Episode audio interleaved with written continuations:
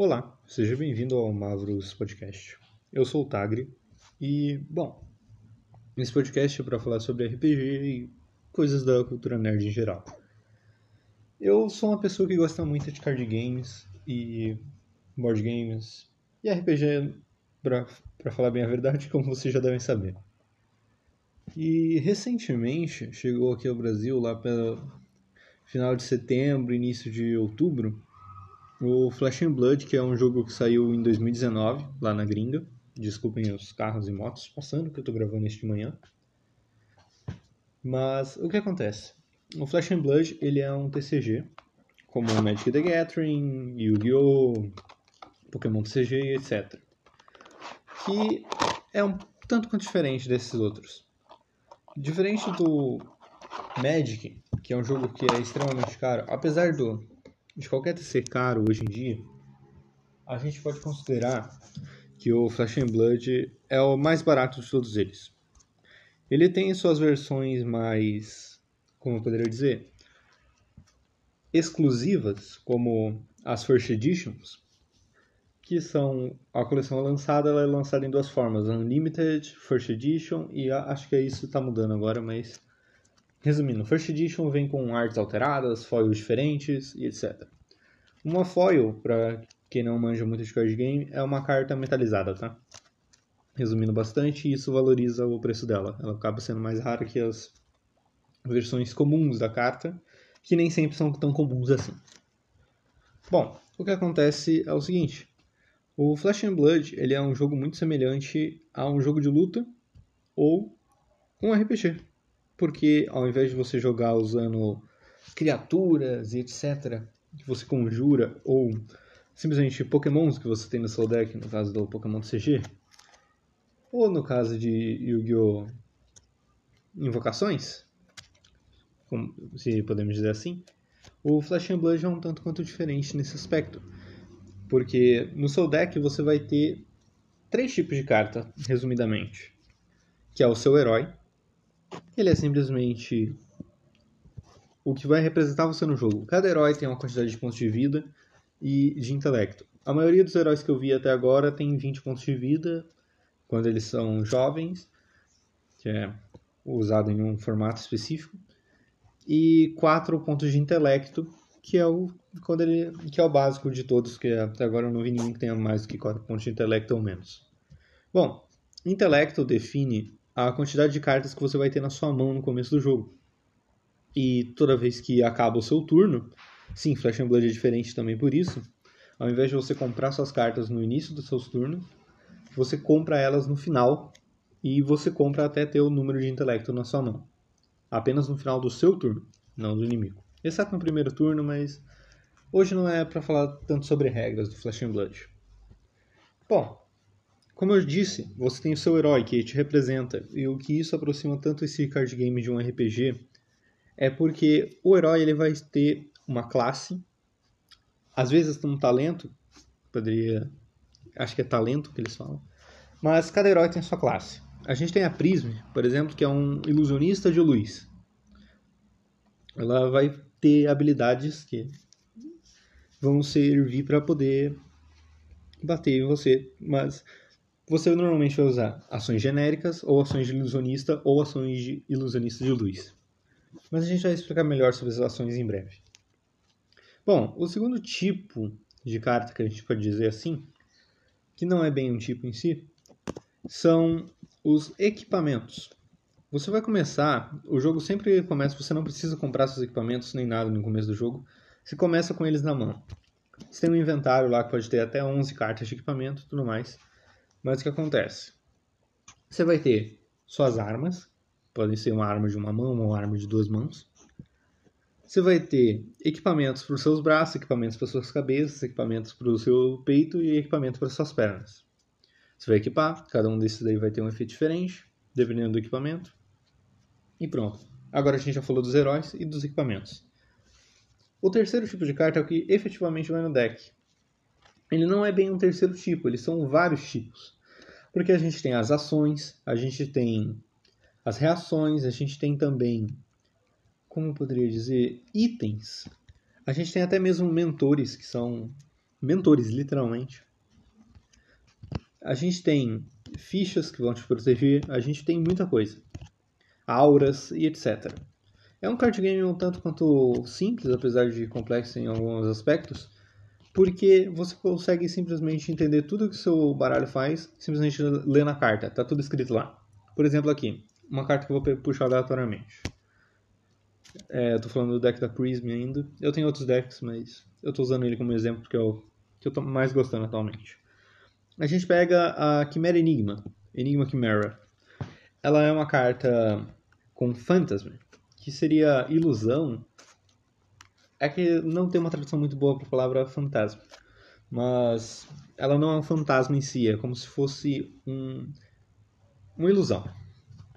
Bom, se ele estiver sendo defendido por uma carta de não ilusionista, que tenha 6 ou mais de ataque, você destrói ela e fecha a cadeia de combate. É simples. Você olha assim a carta, você entende. Outra coisa diferente. Ao invés de no Yu-Gi-Oh! onde você sacrifica outras cartas para poder invocar cartas mais fortes, ou no Magic, é onde você tem que gerar terrenos de mana para poder. Quer dizer, você tem que rodar terrenos para poder gerar mana. E em Flash and Blood, você tem quatro cartas na mão. Você pode simplesmente ter cartas de custo zero, de recurso, e cartas que tenham um custo mais alto.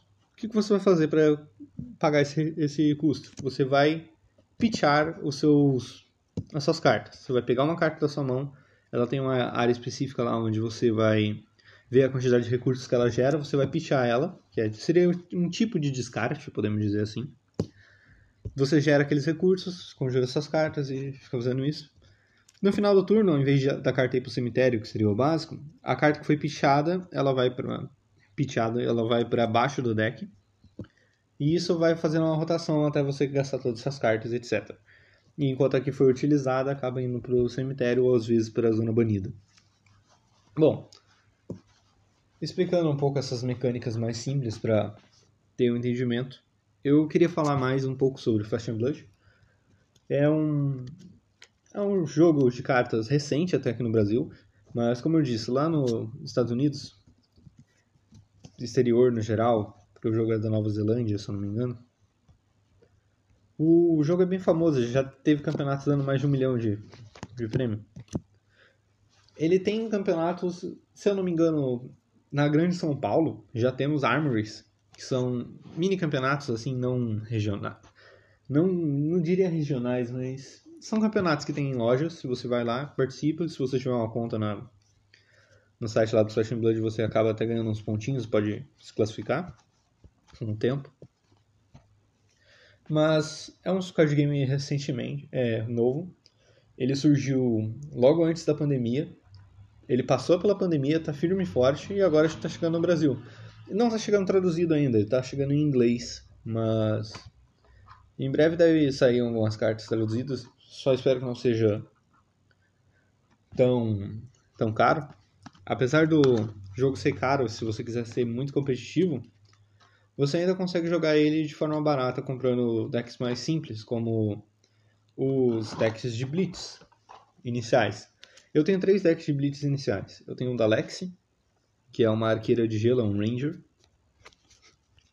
Sou meio suspeito para falar, mas é um deck muito bom. Eu tenho um deck também de ninja, que é o do Fai, que ele é um ninja dracônico. E tem o da Prism, que é a ilusionista de luz. E o que, que muda nesse jogo em, é, em, relação aos outros? Quer dizer, mais uma mudança, né? Eu tô falando isso muitas vezes. Mas ele é um jogo rápido. Ele é um jogo fácil de aprender, é um jogo divertido. Dá pra você jogar multiplayer, dá pra você jogar. Multiplayer que eu digo é mais do que duas pessoas. Mas cada deck, cada herói, ele tem a sua mecânica diferente. Ele é um jogo bem feito até. A gente teve alguns problemas de lançamento em relação a, um, a uma carta que saiu, mas ela lá do formato construído que a gente que eu não costumo jogar. Não que eu jogue muito, mas é que eu eu treino assim entre mim mesmo e às vezes com alguns amigos. Mas o que, que a gente pode falar? É um jogo barato até comparado com outros card games. Se você quiser começar para poder jogar mesmo, se funcionar ele vai acabar se tornando um pouco mais caro porque muitas cartas são boas e elas acabam sendo caras por serem boas. Bom, Flash and Blood é um jogo que, na minha opinião, compensa muito para você que está iniciando nos card games ou que gosta muito de RPG e quer tentar alguma coisa diferente. Como eu disse, os decks de Blitz eles são uma ótima opção para começar. Eles ainda são caros, pro, na minha opinião. Eu ainda considero caros os iniciais. Porque se você for comprar a caixinha inicial onde vem cada deck, fica em torno de 100 reais, mais ou menos. Tipo, tem decks que são 95, tem decks como o da, do Fire que eu paguei 60 e pouco. O da Lex eu paguei 70. E o da Prism eu paguei acho que 70 e pouco também, contando com o frete. Mas são decks caros, até porque eu não tava vindo tanta coisa aqui pro Brasil. Mas se você for ver um deck competitivo, ele tá a 3 mil, 4 mil reais. É um, é um jogo caro. O Flash and Blood também proporciona. É, não estou sendo pago para fazer propaganda antes, mas se quiser me pagar aí, vindo na Agent Studio, estamos aceitando. Bom, se você conhece um pouco de, de RPG, o jogo fica bem mais simples e fica mais divertido também. Outra coisa interessante é que o jogo não é baseado apenas em card game, né? É, qualquer coisa, isso foi o barulho de eu abrindo e fechando a caixa de de deck, que inclusive é a minha do Strade von Zarov. Sim, eu gosto muito de D&D. E eu gosto muito do Strade, apesar de ele ser um filho da puta. Bom, o que acontece é que simplesmente você iniciar alguma coisa nova, ainda mais agora que está sendo recente aqui no Brasil, você vai acabar ficando melhor, eu acredito nisso. E que mais que eu ia? Ah, é, lembrei. Bom, o Flash and Blood ele dá premiações também não apenas para você que joga bem. Se você está animando a sua loja ou o lugar onde você frequenta para eventos, que é considerado oficial para eventos, o lugar já deve estar recebendo o kit lá deles de promocionais. E enquanto tem alguns que está escrito lá, ah, essa aqui é uma promo para campeão. Tudo bem. A gente também tem promos que são para outros tipos de evento além de você jogar carta. A gente tem cartas promo para quem faz cosplay, literalmente. Se você faz cosplay, você pode participar dos campeonatos de Flash and Blood, entre aspas, campeonatos de cosplay, concursos, e acabar ganhando alguma coisa. Inclusive tem uma carta que é um Shapeshifter, é um, eu acho que é a única carta que eu achei mais interessante, assim, diferente das outras, é porque a classe dela é Shapeshifter, ela tem todas as classes, tecnicamente. E o que acontece? Todas essas promos acabam incentivando a pessoa a jogar mais. Ele é um jogo um tanto quanto caro comparado com outras coisas, mas o RPG e card games e board games no geral já é um hobby caro. Então eles acabam sendo mais baratos que o comum. E devido a isso, você pode ter um pouco mais de incentivo. A gente também tem promos para o cara que simplesmente vai lá na loja e anima todo mundo. A gente tem literalmente. É claro que cada loja vai distribuir as promos do jeito que quiser. Eu não sei se já fizeram um vídeo falando sobre isso. Mas o que acontece? Eles lançam todo mês, eles mandam para uma loja.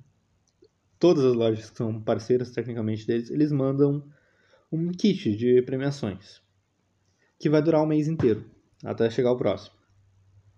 E isso é bem legal porque você vai incentivando as pessoas a participarem mais, que são os Armory Kits. Como eu disse, eu já pesquisei um pouco lá por Campinas Osasco e São Paulo, eu, aqui da, perto da região, né, aspas, 300, 400 quilômetros daqui, você pode encontrar alguns armors e tentar participar às vezes. Mas aqui, ó, deixa eu abrir um site deles. Aqui, a partir de dezembro, de 1 de dezembro de 2022, vocês vão poder receber um kit com algumas coisas. É, foils arco-íris de Natal para pessoas que merecem ser premiadas e playmatch do campeão do povo. O que é o playmatch do campeão do povo? É literalmente você vai lá, se você está animando muito a loja, o dono da loja ou a pessoa que estiver lá achar que compensa, que você está sendo uma pessoa legal, você pode acabar ganhando isso, esse playmatch como uma promo. Playmat você pode usar até de mousepad, mas não vem ao caso. Bom, o que acontece é que você recebendo essas promos, você acaba se sentindo incentivado e quer continuar no jogo. E como eu disse, o jogo é bem divertido, ele é rápido, ele é fácil de aprender. Apesar de ter chegado no Brasil recentemente, oficialmente, está sendo distribuído só agora pela própria Living Legend Studios, eu considero que ele tem bastante potencial. Bom, eu tô há quase 15 minutos falando sobre isso. Mas, bom, Flash and Blood tá aí e eu acho que veio para ficar. Ele provavelmente vai se tornar algo comum para o pessoal que acaba frequentando lojas. É claro, se os donos abraçarem. Mas nem sempre isso quer dizer que você tem que jogar esse jogo. Se você achar interessante, é a proposta dele.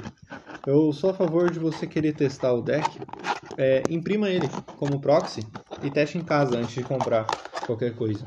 Daí você já vê se você vai querer aquele deck ou não. Outro negócio interessante de se dizer é que cada coleção de Flash and Blood ela é lançada focada em alguma mecânica diferente ou em algum tipo de herói diferente. A gente tem Tales of Aria, que é a minha coleção favorita por enquanto. Eu acho que quando sair Dynasty, se já tiver saído, eu não lembro. Não, não sei se já vai ter saído quando eu estiver terminando de gravar, mas eu acho que já está saindo e não chegou no Brasil ainda. Mas Dynasty é uma coisa mais oriental, que vai ser focada em dragões e imperador. A gente tem Uprising, que é focada nos dracônicos também, que tem o Ofai e tem a Dromai, que é a ilusionista de, de dragões. Também são focados em dragões. Ações dracônicas, no caso. E Tales of Aria é focado nos elementais. Tanto que a gente tem a Lex, que é a, arqueira, é a Ranger elemental. A gente tem o Oldhin, que é um guardião elemental. E a gente tem a Briar, que também é um, um lâmina rúnica elemental. Ou seja, tem bastante classes, tem bastante coisa para você coisar. Mas o ponto é o seguinte: se você quer começar, talvez seja uma boa ideia você pegar, ver todo, tudo que tem na coleção. Daí você vê, ah, gostei dessa coleção, vou tentar procurar um deck dela que seja barato. Daí você procura em vez de comprar o booster, já que você vai começar agora ainda, compra o, as cartas direto. Tem uns sites aí no, Brasil que eu não sou não não temos patrocínio, mas se vocês pesquisarem, tem um site bem grande aí de Session Blush no Brasil, onde é vendido várias cartas. Inclusive, eu já fiz um, um deckzinho lá, montei. Tá lá, se vocês procurarem, vocês provavelmente acham. É um deck de, de mercador que eu quero muito montar. Mas, bom, era isso que eu tinha a dizer sobre Flash and Blood. Eu espero que vocês tenham gostado do episódio de hoje. Ele foi um episódio um pouco mais longo. É um episódio que eu queria lançar antes do Natal, ou antes do meu aniversário, pelo menos, que é dia 20, para o pessoal poder poder já ir dando uma olhada assim, vai que alguém decide comprar alguma coisa de Flash and Blood e Vamos movimentar esse mercado aí que está crescendo. É um jogo de cartas colecionáveis. Vai ser divertido. Uma das coisas mais divertidas no jogo de cartas colecionáveis é conseguir as cartas. E às vezes ganhar umas sortidas ou outra, mas o mais importante é fazer decks que façam coisas engraçadas. Apesar de não ganhar campeonatos, mas fazendo coisas engraçadas nos decks vai ser divertido. Bom, era isso que eu tinha a dizer Flashing Blood que em tradução livre seria carne e osso, seria o significado do, do nome. Que na verdade Flash and Blood foi o nome dado a eles porque é um jogo para ser jogado presencialmente. Por isso eu acho que vai dar certo. Bom, era isso. Se você gosta do podcast, é, considere nos apoiar no Apoia-se. É, também considere nos seguir aí no Spotify, né, nos avaliar. Se possível, também compartilhar o episódio. Eu nunca tinha falado de card game aqui no, no Mavros. E eu queria aproveitar essa oportunidade para falar agora de um jogo que eu gosto bastante. Apesar de eu ter conhecido ele há alguns meses só. Bom, mais uma vez, muito obrigado por terem ouvido até aqui. Falou, tchau, fui.